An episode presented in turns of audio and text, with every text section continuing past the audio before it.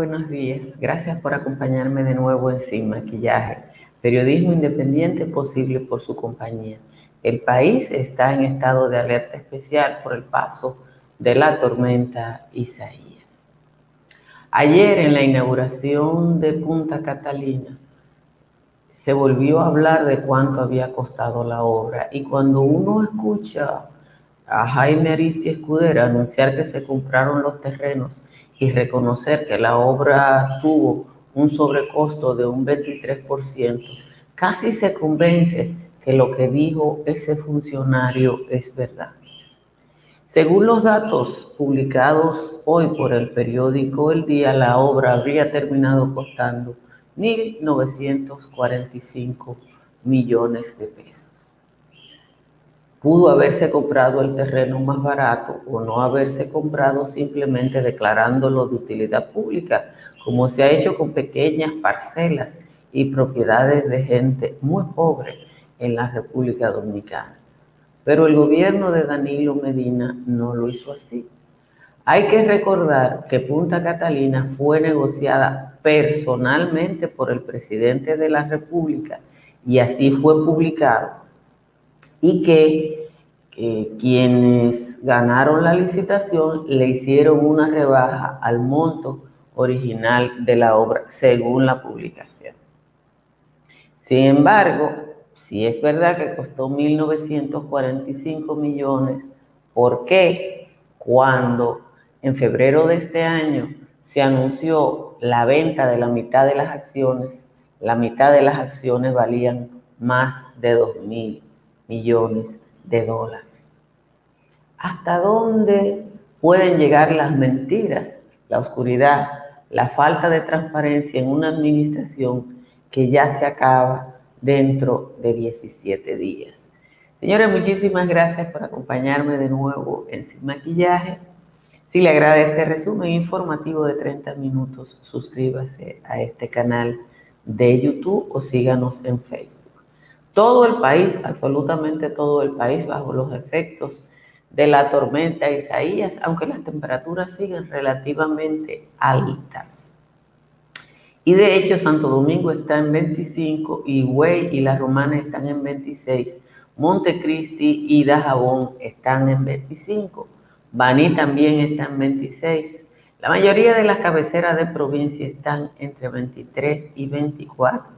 Y Asua, normalmente está entre 20 y 22 a esta hora, está en 25.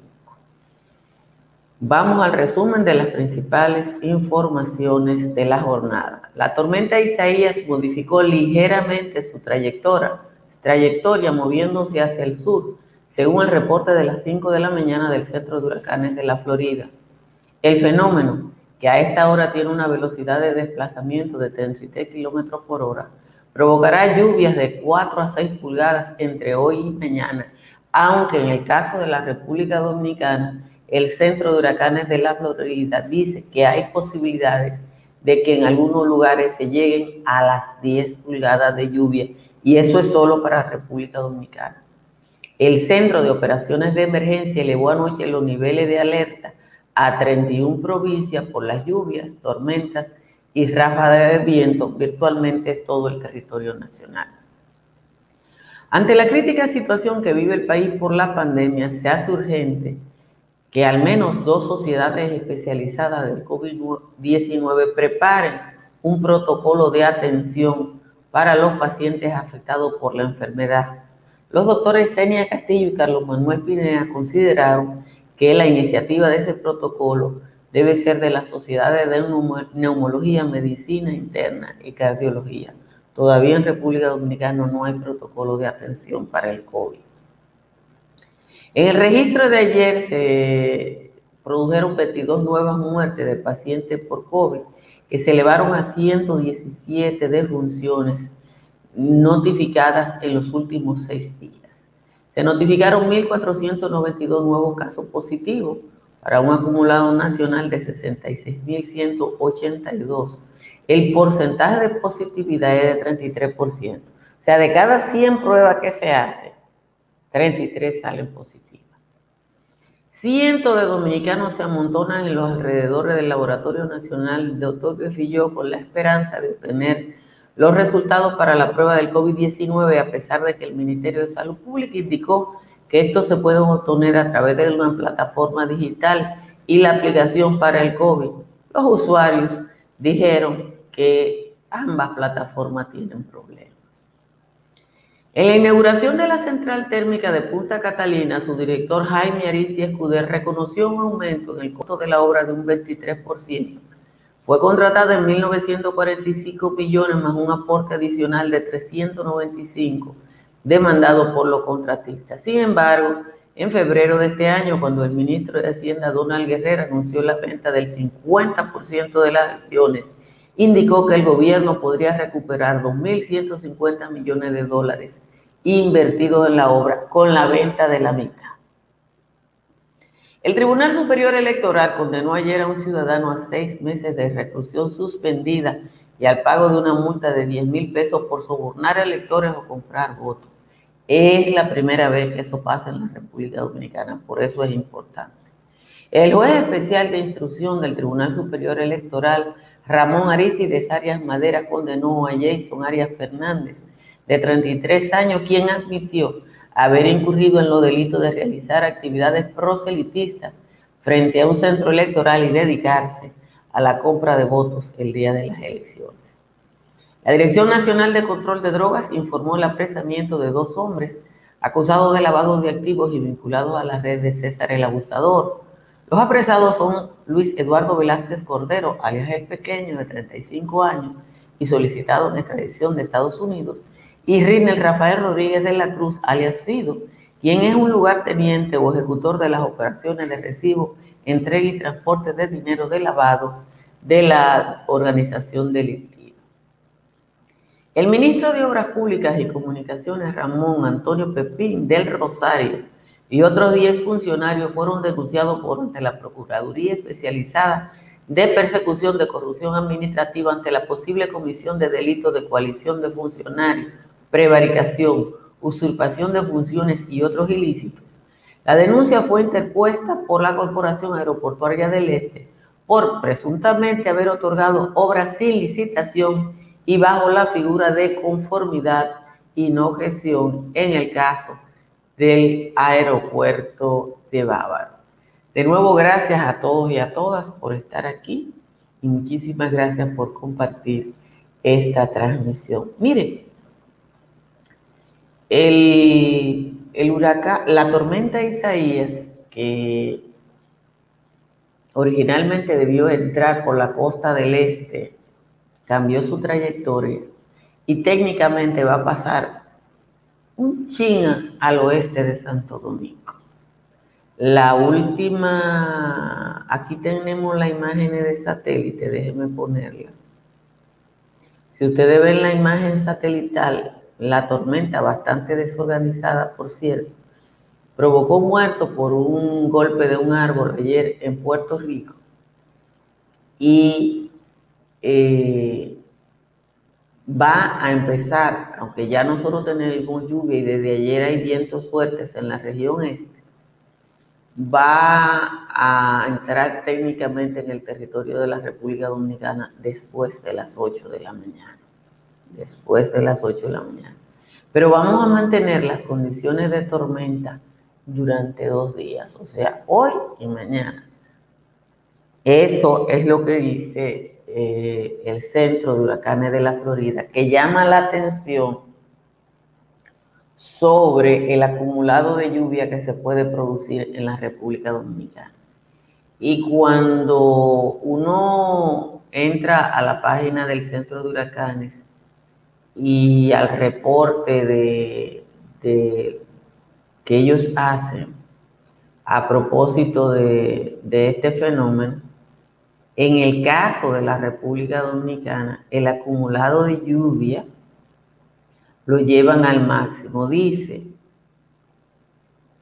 que, por ejemplo, en las Bahamas van a tener entre 4 y 8 pulgadas de lluvia, pero que en el caso de la República Dominicana ese número puede llegar hasta 10 pulgadas y evidentemente que esa acumulación de lluvia que a través de República Dominicana puede ser de 4 o 8 pulgadas, con cantidades máximas aisladas de 10 pulgadas, implica que nosotros vamos a tener las peores condiciones de la tormenta, que ya cambió su trayectoria. Eh, como les digo, debió entrar por la Alta Gracia. El meteorólogo Jean Suriel, lo puse por ahí en algún sitio, déjenme buscar, aquí está.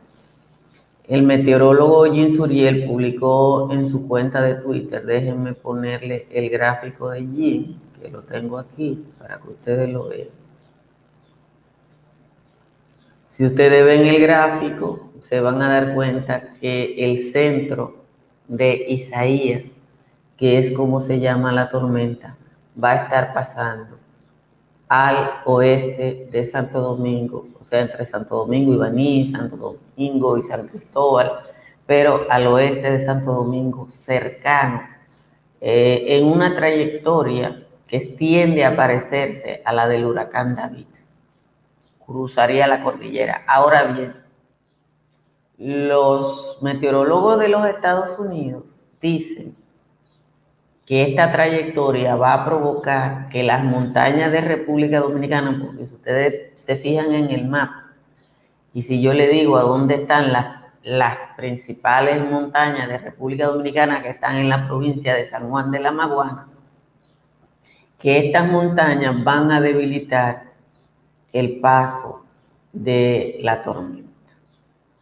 Van a debilitar y, aunque ustedes saben que los ciclones suben, bajan y vuelven y suben, eh, pero ya ustedes saben que hoy las personas que viven en zonas bajas, las personas que viven en zonas de inundación, las personas que eh, viven en viviendas frágiles, que son casi la mitad de la población dominicana, tienen que buscar asistencia.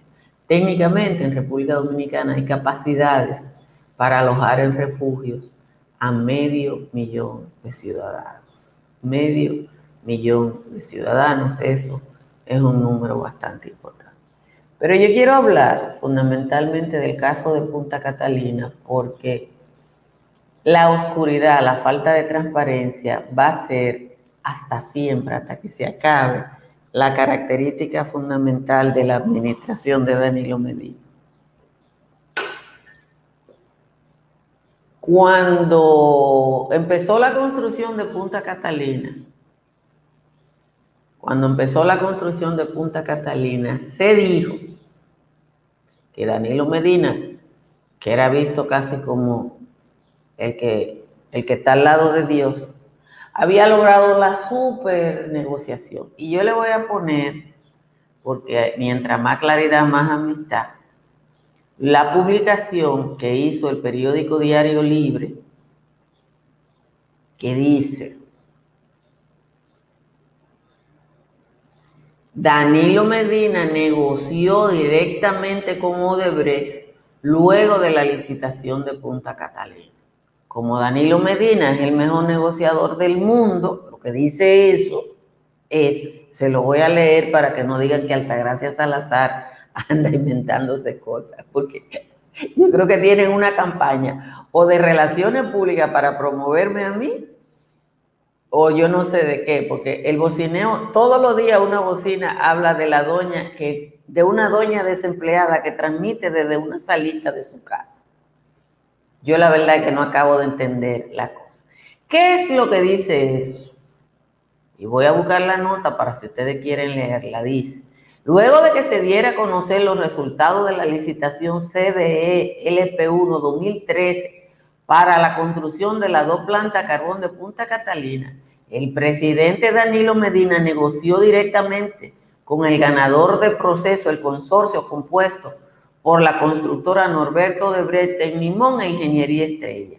El mandatario se reunió con los representantes del consorcio para pedir una rebaja del monto con el que ganaron la licitación y donde no había ningún otro concursante de 2.040 millones con la advertencia de que de lo contrario no firmaría el contrato.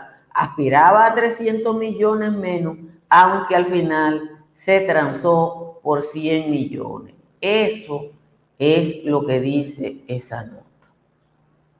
Y se quedó, si usted le quita 2040, en 1940 millones, aunque ayer dijo eh, Aristides Juder que eran 1945. Me lo encuentro bien. Sin embargo, sin embargo, cuando se iba a licitar Punta Catalina este año, después que Odebrecht demandara o que el consorcio demandara al gobierno dominicano en Nueva York por 667 millones y de que el gobierno avanzara a 338 en un sobrepago, miren lo que dijo el ministro de Hacienda, el señor Donald Guerrero ¿Qué dijo? ¿Qué dijo el señor Donald Guerrero? Mírenlo ahí.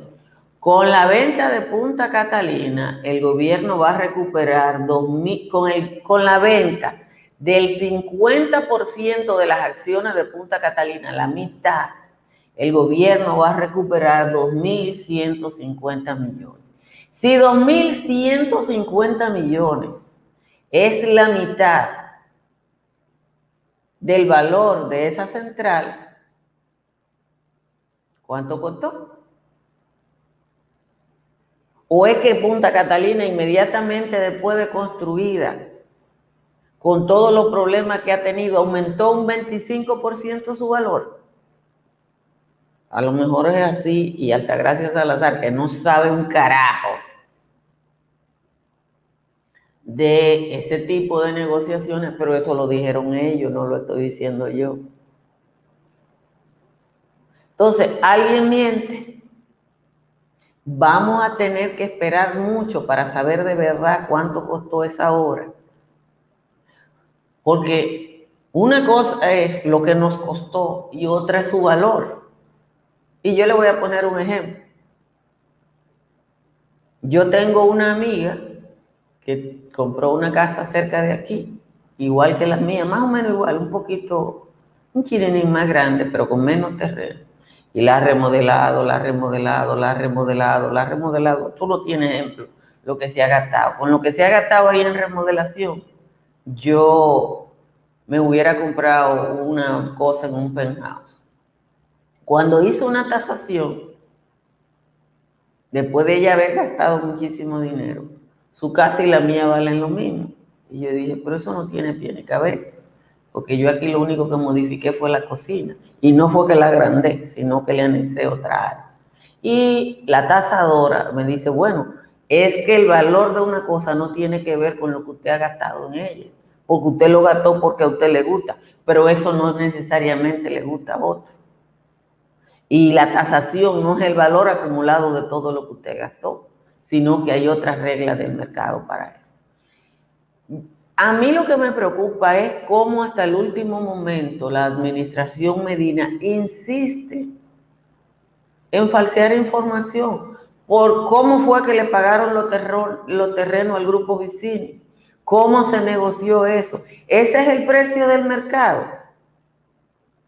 Son cosas que uno está obligado a preguntar.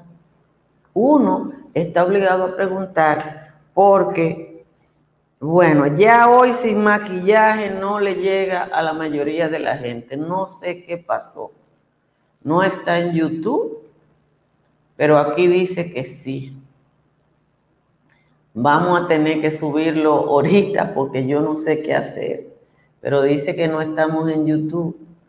Eh, ahorita lo vamos a, subir. Parece que fue que se salió de de, cómo estaba. Pero bueno, lo subimos inmediatamente termine esto. Por suerte queda eh, aquí y se puede subir aunque se dilate un poquito. Es un, tema, solo estamos en Facebook y en la, y en la plataforma de eh, Dominican Network. Así que vamos a agradecer la presencia en este espacio de Estructuras Morrison una empresa que se dedica, en este caso, en el del Palacio de los Deportes, al reforzamiento estructural de una obra que fue construida, ustedes saben, entre 1972 y 1974. Agradecemos también la presencia de Tamara Pichardo. Los que se van corriendo de República Dominicana y que casi siempre se van a la Florida, tienen en Tamara Pichardo su mejor opción. Ahí están sus teléfonos. Y sí, usted es una de esas personas que como yo para comprar una vivienda tiene que buscar una hipoteca en los Estados Unidos, está Miguel Grullón que tiene licencia en toda la Unión Americana para una primera hipoteca o para la renegociación de otra. Aquí en República Dominicana, si su techo tiene filtración, y hoy usted se va a dar cuenta si su techo tiene filtración, un IMPER es la solución. Están en el 809-989-0904. Vamos a leer la décima del señor Juan Tomás, que la tengo por aquí. Dice el señor Juan Tomás, prendieron a Catalina, pero no con gas propano, ni con gasoil, ni butano, ni con alcohol, ni benzina, ni fue con carbón de mina, como decían los expertos. Este presidente muerto que brilló por su ignominia, le ha, la ha conectado en línea en donde él conecta en tuertos. Me dicen que está prendida, aunque no se vea la humareda y que en el toque de queda es lo que nos va a dar vida, aunque bien fue concebida para suplirnos de luz, en la mente de Teñú y su pila de ladrones nunca hubo pretensiones de usarla para el bono luz. Aunque ya la inauguraron, se dice que aún no ha encendido, porque se ha formado un lío con todo lo que se robaron. Sé que no la terminaron porque de acuerdo a Rondón faltó la licitación del sistema operativo, suponiendo que al tío vivo se le levantó el vaso. Por fin se va a inaugurar después de gastar millones, aunque hay sobradas razones para, de que no va a funcionar. Yo estoy confiando en Fulcar, que también es de Baní, de que se arman un guangüí con la susodicha planta, agarren por la garganta al ungido paladín.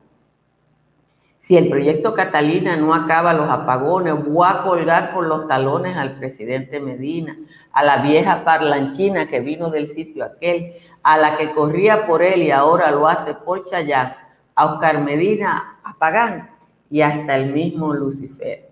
Muchísimas gracias, como siempre, a Juan Tomás por su aporte cotidiano. Juan Tomás, yo tengo que enderezarle todos los días eh, lo que escribe, pero bueno, eso pasa en las mejores familias eh, de gas, pues diría yo, porque es así. Miren, el sometimiento al, al ministro de Obras Públicas y a otros 10 funcionarios que según el listín diario ha hecho eh, la firma de Aeropuerto del Este, que es la operadora del aeropuerto de Punta Cana, es interesantísimo. Porque yo siempre entiendo que cualquier precedente legal es vital para que este país funcione bien. No vamos a tener un procurador corrompido como Yanalán Rodríguez por los siglos de los siglos. Amén. Yo no sé quién va a ser él o la procuradora designado por el, designada o designado por el presidente electo Luis Abinader. Lo que sí sé es que este país cambió y que este país no va a haber relajo. Ya Carlos Pimentel dijo que el caso de los 11.5 millones de dólares del asfalto negociado directamente por el señor Gonzalo Castillo ex ministro de Obras Públicas, con dos empresas fundamentales del Cibao y en donde quien firmó fue la hermana del procurador, que el procurador no investigó, sino que por el contrario se querellaron contra mi compadre Marino Zapete, el periodista que denunció eso, va a ir al Departamento de Persecución y Lucha contra la Corrupción.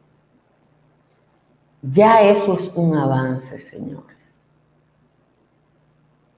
En el caso del aeropuerto de Bávaro, que todo el que sabe un chin de eso, yo voy a ver si una tarde de esta puedo eh, hablar con dos, dos o tres especialistas, dicen que primero es innecesario tener otro aeropuerto, absolutamente innecesario tener otro aeropuerto. Y que por otro lado,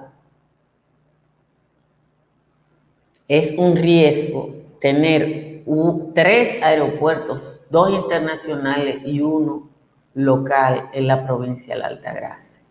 El aeropuerto de Punta Cana tiene 30 años, casi 40. Se está construyendo un pequeño aeropuerto doméstico en la laguna de Nisibón y ahora el grupo Abrisa intenta construir un aeropuerto en Bávaro. En avión, Bávaro está a tres minutos. Ayer hablaba con, con mis amigos controladores aéreos. En avión, Bávaro está exactamente a tres minutos de Punta Cana. Imagínese un piloto que viene de Rusia con una pista a tres minutos de otra. Si lo que me dice el ingeniero Sánchez cuando construyeron las Américas, hubo por lo menos dos aterrizajes de vuelos comerciales en San Isidro por confusión de los pilotos. Hay necesidad en República Dominicana de eso. Y lo grande que ya el bocinerío está diciendo que el grupo Punta Cana le está pagando a la gente que ¡Qué barbaridad! ¡Qué barbaridad! Pero este es un país donde no hay prioridades. Y eso queda claro en este desorden. En este desorden es que se ve claro que en República Dominicana y que el, y que el gobierno del despelote fue este que se acaba dentro de 17 días. Porque hay mucha gente muy cercana a Danilo Medina ahí y cuando eh, se Abrisa es la constructora, la empresa de, de pero cuando se constituye la compañía, ustedes y yo vamos a ver los testaferros, que ya aquí los testaferros son muy fáciles de identificar. Y además, quiénes pueden ser los propietarios reales. Señores, cuídense o cuidemos todos y todas porque estamos frente al, paso de un fenómeno tropical que va a causar mucho daño aquí en la República Dominicana, una tormenta dos días en nuestro territorio y eso es lo que se espera, es muy muy peligroso. Ustedes ven ahí el cambio de la trayectoria que fue colgado por nuestro querido colega Jim Suriel va a pasar no entre la Altagracia y Santo Domingo, sino entre Santo Domingo y Baní, más o menos. Así que ahí es que va a estar la mayor parte de la lluvia. Muchísimas gracias a todos y a todas por estar aquí. Compartan esta transmisión. Suscríbase a nuestro canal de YouTube o síganos en Facebook. Nos vemos mañana. Ahora tengo que reparar lo de YouTube. Muchísimas gracias. Lo dejo como siempre con la recomendación para que se suscriban a Dominican Network. Hasta mañana. Si deseas tener acceso a todo lo que pasa en República Dominicana, debes obtener Dominican Networks. Es el primer sistema de cable dominicano para los dominicanos en el exterior. Aquí podrás disfrutar de todos los canales de televisión de República Dominicana, noticias, deportes, música, farándula y entretenimiento 24/7. Solo debes descargar nuestra aplicación en Roku, Amazon y Apple TV. E inmediatamente vas a disfrutar de